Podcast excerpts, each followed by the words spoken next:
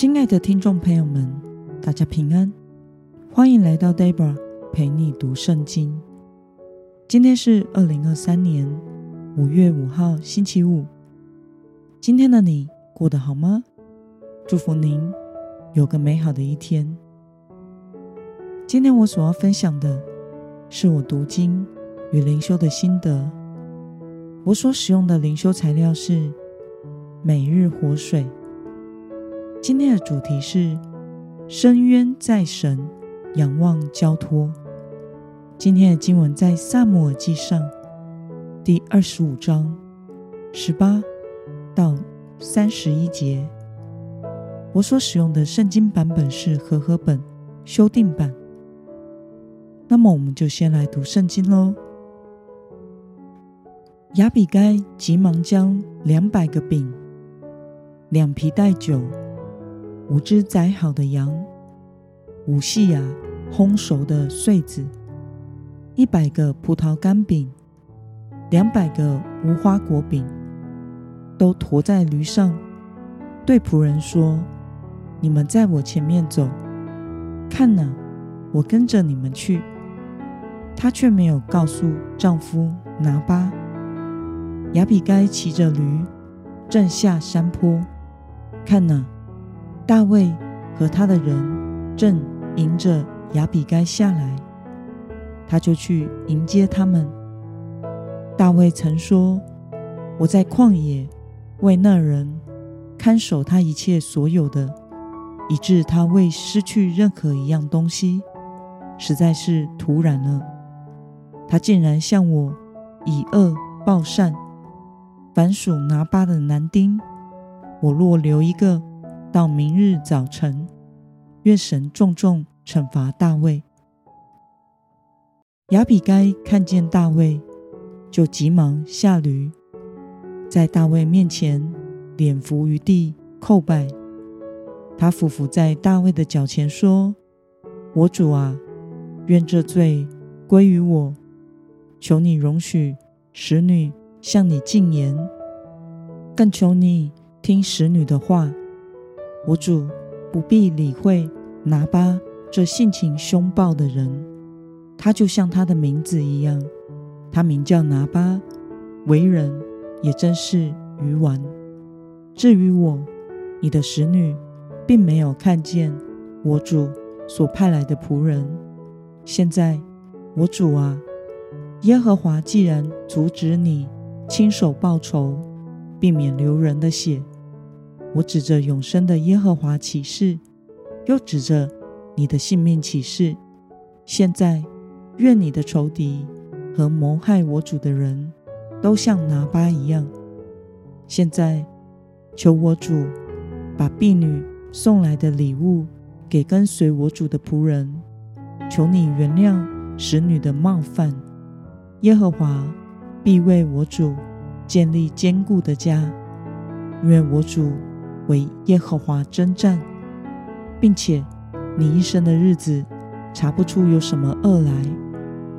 虽有人起来追逼你，要寻索你的性命，我主的性命在耶和华你的神那里，如同藏在生命的宝藏中。至于你仇敌的性命，耶和华必甩去，如用机旋甩石一样。耶和华照所应许你的福气赐给我主，立你做以色列王的时候，我主就不至于因为亲手报仇，流了无辜人的血而心里不安，良心有亏了。耶和华赐福给我主的时候，求你记得你的使女。让我们来观察今天的经文内容。亚比该为了安抚大卫，准备了丰富的粮食，驮在驴上去见大卫。她代替丈夫向大卫承认过犯，并且她提到神的名，表达大卫的性命是在神的保护之中，并愿大卫的仇敌都遭报。是神阻止了大卫亲手报仇，以免将来做以色列王的时候，曾经因为流了无辜人的血而心里不安，良心有愧。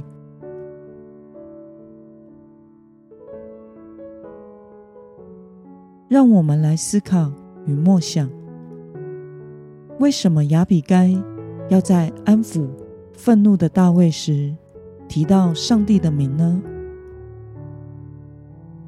亚比该以大卫和主耶和华为中心，而不是大卫和拿巴，试图唤醒大卫敬畏神的心。他将谈话的重点放在大卫的未来。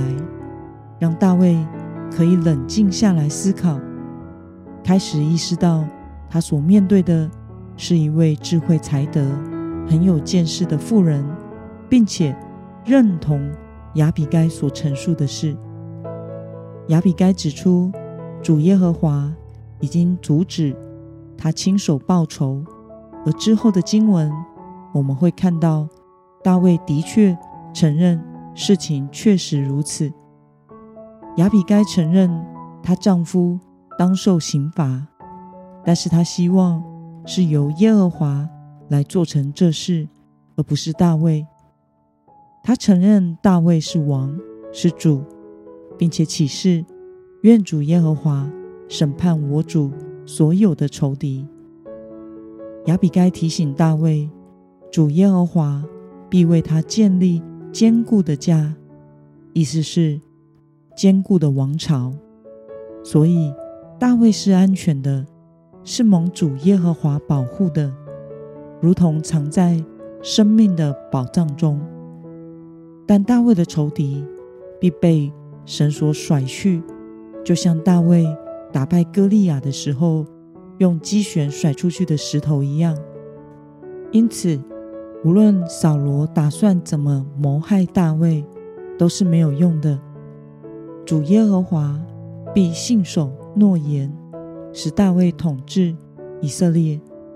到了那个时候，大卫就会感到庆幸，他没有因为替自己报仇而杀人流血，良心有愧。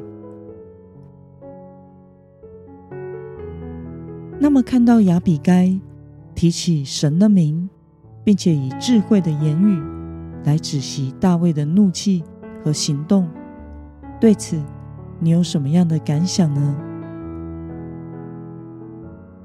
我觉得亚比该真是一位智慧的妇人。的确，只要让大卫想起神，他就不会在怒气中鲁莽的行动了，并且亚比该还提醒了大卫这一路走来上帝的保护，并且神的应许必定成就。大卫将来必作王的事，让大卫的眼光放在未来。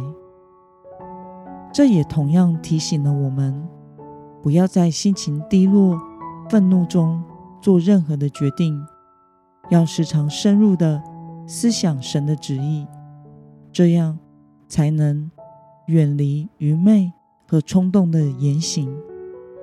我们要明白，时常默想神的话。不被情绪所左右，才能活出没有亏欠、不后悔的人生。今天的经文可以带给我们什么样的决心与应用呢？让我们试着想想，我们是否曾经想要意气用事，但因为别人的智慧谏言而改变了主意？转为跟随神的旨意呢？为了将深渊的事仰望交托给神，过着没有后悔的人生。今天的你决定要怎么做呢？